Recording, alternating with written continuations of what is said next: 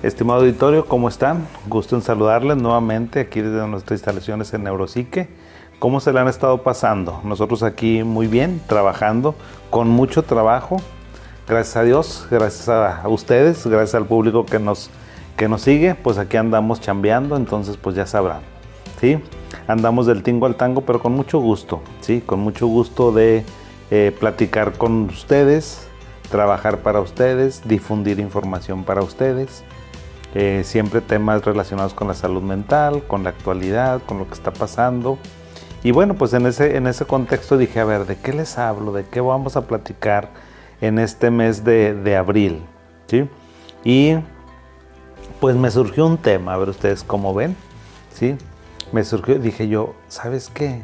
Tengo que hablar creo que de la codependencia emocional. Es un tema que, o sea, miren, la verdad es que este tema de la codependencia emocional, que la codependencia emocional no es otra cosa más que el que una persona se vincula con otro ser humano, con otra persona, pues de una manera no muy funcional. No es lo más funcional, no es lo más adecuado, no es lo más correcto. Y pues a veces sin que nos demos cuenta, estamos en una codependencia emocional. Generalmente cuando uno habla de codependencia se refiere como si fuera la pareja, los novios o el, novio, la novia, el esposo, la esposa, la pareja, eh, lo que sea, o sea, cualquier tipo de relación. A veces hay una codependencia emocional. Ahí, ahí es donde se, se, se empezó a estudiar este fenómeno, pero resulta pues no, o sea, la codependencia emocional existe en todos los niveles, en todos los niveles. Les voy a platicar, al ratito les platico una anécdota de una pareja. Les, luego les platico una anécdota de un padre con su hijo, ¿sí? Y así. O sea, a veces, eh, entonces, y también de, de, diferentes, entre los hermanos también en ocasiones hay codependencia emocional. O sea, esa, esa relación, esa vinculación, esa manera donde uno establece un vínculo con otra persona y entonces pues se vuelve todo un caos, por ejemplo. Y pensé en este tema porque miren, tengo unos, este, una, familia donde su hijo pues tiene 30 años, es un muchacho de 30 años, es un muchacho preparado, es un muchacho que tiene trastorno bipolar, desafortunadamente tiene ese padecimiento que el trastorno bipolar es una enfermedad que cíclicamente el paciente puede estar incapacitado, pero es muy poquito, nada más cuando tiene una manía, cuando se sale de control, pues bueno, pues ahí el paciente no es consciente de sus actos, o sea, pero eso es, es breve, a veces son periodos de dos semanas, tres semanas, a veces de un mes cuando el paciente no está medicado, pero si está medicado, un paciente bipolar puede llevar una vida perfectamente normal. Sin embargo, este muchacho que les digo de 30 años, pues no tiene pareja, ¿sí? ya no estudia, no trabaja, vive en la casa de los papás, vive a cuerpo de rey y aparte fuma sustancias, ¿sí? Le hace marihuana. Quién sabe qué mal le entre, pero bueno. Entonces ese ha sido un problema, ha sido un tema en esa familia, ¿sí? Es una muy buena familia, ellos tienen muy buena relación, pero tienen ese problema, ¿sí? ese problema que no se ha podido abordar. Entonces es todo un tema para ellos porque un muchacho con trastorno bipolar que consume marihuana es como que la antesala o es la puerta para que el muchacho tenga una recaída. O sea, por eso esta situación es de esa manera. ¿sí? Entonces, pues ahí se está. Y me dice, a este muchacho ya le habían leído la cartilla, ya le habían dicho, oye, este pues si estás consumiendo sustancias, vamos a tener, o sea, vas a tener que buscarte otro lugar, porque yo no estoy de acuerdo con ese tipo de cosas. Y fíjate que eso nos pasa mucho a los padres, o sea, los padres con nuestros hijos resulta que son adultos, pero no son adultos completamente, resulta que son autónomos, pero no son autónomos completamente, pero ya están ejerciendo su autonomía, su identidad y sus derechos. ¿Cuántos ejemplos hay de eso? Pónganme por ahí, escríbanme para que vean y ejemplos tenemos, hasta yo tengo un ejemplo también en la casa, que hay Dios santo, pero bueno, o sea, donde este muchacho dice, no, pues es que la marihuana Lo mismo de siempre, no hace daño, es natural, es una hierbita, hace más daño el cigarro y no hacen tanto problema, o sea, ¿por qué me hacen problema de esto? O sea, entonces es, haya sido como haya sido, a veces me critican por esas frases, haya sido como haya sido, para que luego no se rían de mí, eh, pues si el muchacho le encanta y le repapalotea el uso de la marihuana, pues a los papás no. Y como el huerco está viviendo en casa de los papás y está viviendo a costa de los papás, pues ¿qué tienes que hacer? Pues deja la marihuana, ni modo. O sea, en las casas, la casa no es una democracia. La casa, la autoridad es papá y mamá. Y si no están de acuerdo con algo que a ti te gusta, pues con la pena y vas a tener que soportar. ¿Verdad? Entonces eso a veces es muy difícil. Y esta familia tiene una codependencia con este muchacho porque pues se las volvió a hacer después del año pasado, se las volvió a hacer. Y resulta, pues que le digo, bueno, ¿y qué vas a hacer? Porque el Señor es mi paciente. Le digo, ¿qué vas a hacer con esto? Dice, pues lo que le dije. ¿Y qué le dijiste? Pues que no puede estar en la casa. Ah, bueno, ok, entonces vamos a estar viendo ese tema. ¿Sí? Le digo, ¿y lo vas a sacar de la casa? Sí. ¿Y a dónde se va a ir? Entonces a veces uno es como que muy alebrestado o dice muchas cosas pues en el calor del enojo y de lo que tú quieras. Pero cuando alguien, cuando alguien tiene una codependencia emocional, hay varias cosas que tenemos que identificar. Lo primero, lo más importante, es que nos demos cuenta cómo a veces nosotros queremos hacernos responsables de las acciones de alguien más. Y eso no es posible. ¿Sí? Oye, que está triste yo lo voy a hacer que esté contento. No, mamacita. No, papi, no lo, no lo vas a hacer que esté contento, contenta. Eso depende de cada uno. Oye, es que no tiene dinero y es que sabes que no es organizado con su dinero.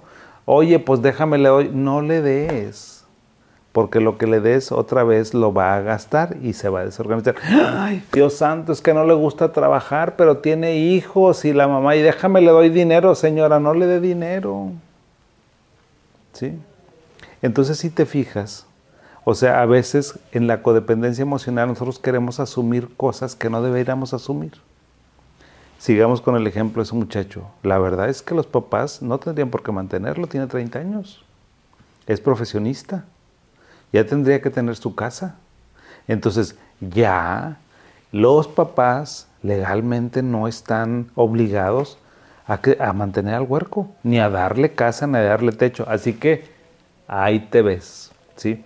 Obviamente que todo eso no se puede hacer de la noche a la mañana, pero cuando uno está en una codependencia emocional, o sea, cuando estás tratando de resolver problemas que no son tuyos o que estás tratando de arreglar la cabeza de otro ser humano cuando no es la tuya, tienes un problema, porque estás en una codependencia. Tienes que identificarlo. Entonces, yo quisiera que tú escucharas lo que estoy diciendo y que digas, hijo Jesús, se me hace que sí. Se me hace que yo también soy codependiente emocional, porque sabes qué, yo quiero resolverle esto y, y se ve todos los lugares. Seguramente tienes un compañero de trabajo, una compañera que son bien baquetones que hacen súper mal el trabajo y ahí estás tú cubriéndolos. ¿Sí? Oye, ¿y por qué lo cubres? Pues porque es parte de mi equipo. Pues repórtalo, o sea, tú porque tienes que estar jalando más. No, pues resulta que se la pasa en el celular y yo en friega aquí. Iba a decir una palabra, pero no. No la dije.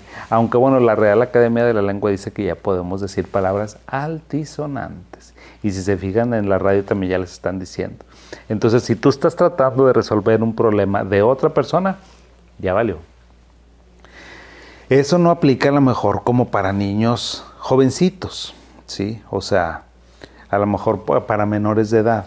Pero aún así uno tiene que ir generando en sus hijos la idea de que cada quien es responsable de sus actos y de sus acciones. ¿Sí? O sea, no puede ser así. Entonces, cuando tienes una, una codependencia hay que identificarla. Eso es lo primero. Déjenme les digo qué se tiene que hacer. Primero hay que identificar, hay que identificar este, esta situación, ¿sí? Hay que identificarlo y lo que tienes que hacer, establecer límites, pero límites que puedan cumplirse. Yo le decía a este señor, bueno, ¿y qué vas a hacer con tu hijo? Pues es que no quiero que consuma. Le digo, a ver, Sí, pero le pusiste, le dijiste que se iba a ir de la casa, o sea, que lo vas a sacar de la casa. Le digo, la neta lo vas a sacar. No, doctor, no tengo corazón, o sea, y mi esposa menos. Entonces no le pongas ese límite. ¿Cuál es el límite que debes establecer? Ah, ya sé, ya se me ocurrió, doctor. Tengo que hacerle antidopings cuando yo quiera, ¿sí? Y así de repente, perfecto. ¿Y cómo le vas a hacer el antidoping?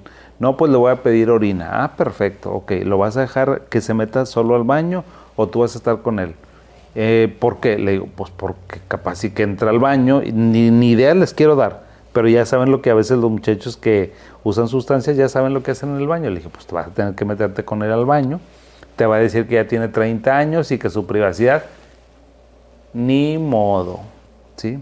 O sea, esos son los límites, como que no me establezcan un límite tan grandote, establezcan un límite chiquito y luego se van moviendo. O sea, tiene que haber límites claros, precisos y concisos, ¿sí? Y no tienes que, o sea, no es responsabilidad que se enojó el muchacho, pues ni modo. ¿Sí? O sea, oye, que está súper enojadísimo porque no estamos respetando y porque violamos su privacidad. Pues con la pena, él se pone en esa situación. Si tú no consumes, ¿yo por qué tengo que andarme preocupando? Suficiente problema tengo con mi trabajo y con la casa como para andarme preocupando todavía de ti que tienes 30 años. Es un problema tuyo, tú lo generas. Entonces, eso es lo que tenemos que hacer, ¿sí? A veces las personas que tienen una codependencia emocional tienen mucho problema con el control. O sea, quieren que las personas hagan exactamente lo mismo que ellos quieren o que piensen exactamente igual y eso no se puede. O sea, Problema de control, ¿a qué me refiero? Pues que, oye, es que doctor, yo quisiera que mi hijo estuviera trabajando. Le digo, ¿y por qué mejor no le dejas de dar dinero? Mm. O sea, si él trabaja, si no trabaja, pues es su asunto. ¿Sí? Pues oye, le tienes camioneta, le tienes casa, oye, pónsela un poquito más alta. Porque hasta camioneta le daba, le digo, no le des la camioneta. O sea, ¿por qué le vas a dar una camioneta? Pues es que nada más va por ahí a comprar cosas. Pues no. Y tú le, tú le pagas la gasolina, tú le pagas la camioneta, pues sí, ok, no. Entonces es, no hay que controlar el que él trabaje o no trabaje, hay que controlar lo que tú haces, hay que controlar tus cosas para que la persona no esté viviendo de eso y no se genere este círculo tormentoso que existe, ¿sí? Las personas que normalmente tienen este problema como de, este, de codependencia emocional, a veces también hay problemas de autoestima, ¿sí? Hay muchos problemas de autoestima de que no te sabes respetar, que no te sabes dar tu lugar, que no sabes establecer límites. Generalmente las personas con, problemas en autoestima no pueden poner límites claros, precisos y concisos. ¿sí? Entonces es, y les digo, este, ese es un ejemplo de este señor. Pero hay otro ejemplo, les voy a platicar también, o sea, de una persona igual que vino a consultarme ayer. Un todo un profesionista, un hombre muy exitoso, este, no les quiero decir la profesión porque no se puede decir tantas cosas, pero bueno, bástele y sobre que le diga, es un hombre que tiene su propio negocio. Vine a consultar y le digo, ¿por qué vienes a consultar? Pues porque me acabo de separar, tengo como un año separado de mi esposa. Ah, ok, ¿y por qué te separaste? No, pues es que tengo yo como, no sé, 20 años de casado, resulta que tengo cinco hijos, eh, pero yo como que desde que el principio empecé a ver que esta señora como que algo pasaba. ¿Algo pasaba de qué?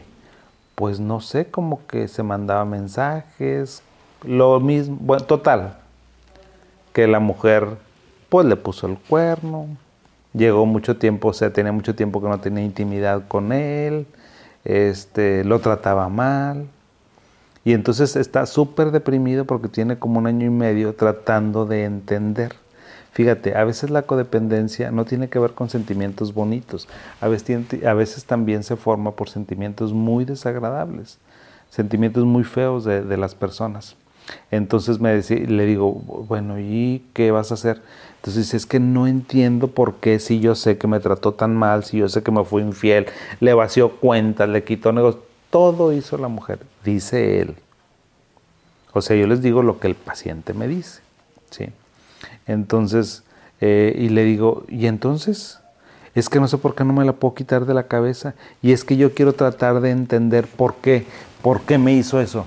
Le digo, a ver, fíjense dónde está la codependencia. El hombre está obsesionado con tratar de entender a la mujer de por qué actuar. Eh, le digo, oye, no podemos entendernos nosotros mismos. ¿Tú crees que vas a poder entender el cerebro de otra persona? Eso no lo tienes que hacer. Tú lo que tienes que hacer es alejarte de esa persona. ¿Sí? Porque antes, pues que va, va un día, dos días, porque tiene que ver a sus hijos y luego está como cuatro o cinco días echado, porque no puede hacer otras cosas, porque está muy triste de que la mujer lo trate tan mal. Y él quiere aferrado a que por qué la mujer lo trató tan mal y por qué le hizo lo que le hizo. Le digo, eso no es el tema. O sea, el tema es cómo le vas a hacer tú para salir adelante. Lo que pasó, pasó. O sea, le, digo, oye, ¿y es alguien relacionado con la medicina? Le digo, ¿a poco hay un motivo para que las personas nos dé cáncer? Pues no. Entonces, ¿por qué tú estás aferrado y obsesionado a tratar de entender por qué esta relación que estaba enferma de ustedes dos, cuál es el motivo? A veces no existe ningún motivo. Entonces uno cuando platica sobre una relación que no está bien, te das cuenta de si hay codependencia o no hay codependencia y entonces empiezas como a diseccionar la relación y a saber qué es de ella o de él y qué te toca trabajar a ti. Porque a veces estás encharcadísimo, es que yo quiero que me quiera, pues es que si no te quiere no te va a querer. Es que yo quiero que trabaje, pues es que si no quiere trabajar, no quiere trabajar. Oye, pues es que yo quiero que sea una persona decente, pues si no quiere no lo vas a hacer. O sea, tú necesitas hacer lo que, si no te gusta una persona indecente, pues no estés con él o con ella. Si tú quieres que alguien, que tu hijo, que tu familiar trabaje, no le des dinero. Si tú quieres que no se drogue, no le des dinero. Si quieres que deje de ser un baquetón ahí en la casa, una baquetona, pues no le des dinero. No le des dinero que contribuye en la medida de sus posibilidades a la casa. Entonces hay que desmontar gradualmente nuestra codependencia. No me hagas cosas extremas porque no las vas a poder hacer, ni lo digas porque no lo vas a poder hacer. Es irla quitando de nuestra vida poquito a poquito. Poco a poco se va trabajando. Entonces para trabajar una codependencia, primero identificarla, hacer planes, luego después, número dos, hay que hacer planes que sean realistas y que podamos, este, que podamos cumplir. Número tres, hay que darle seguimiento a esos planes. Número cuatro, hay que ir cambiando a un plan un poquito más ambicioso hasta que esa relación se corrija o se separe. ¿Sí? A veces la solución es que una relación de padre-hijo e se separen una relación de esposos se separen, una relación laboral se separen. No hay que estar obsesionados, o sea, a fuerza ni los zapatos entran. No te obsesiones estar en una relación que no es beneficiosa para ti. ¿sí? Esa sería la recomendación de estas relaciones de codependencia que son tóxicas y que no nos llevan a nada. Por favor, déjenme todos sus comentarios. Aquí está apareciendo nuestra cintilla todas nuestras redes sociales. Estamos en TikTok, estamos en Facebook, estamos en Instagram, estamos en YouTube. Ahí nos pueden encontrar, me dejan sus comentarios y yo con todo gusto, ¿sí? Les respondo. Cuéntenme alguna experiencia de codependencia que ustedes hayan tenido porque eso a mí me da más, más material, más luz, me hace que piense de una manera diferente como yo conceptualizo las cosas y ustedes me ayudan a que la información de salud mental la podamos seguir compartiendo con todos. Les mando un cariñoso saludo, un abrazo hasta donde estén, a cualquier parte del mundo y aquí nos veremos en la siguiente. Hasta pronto y que tengan bonito día.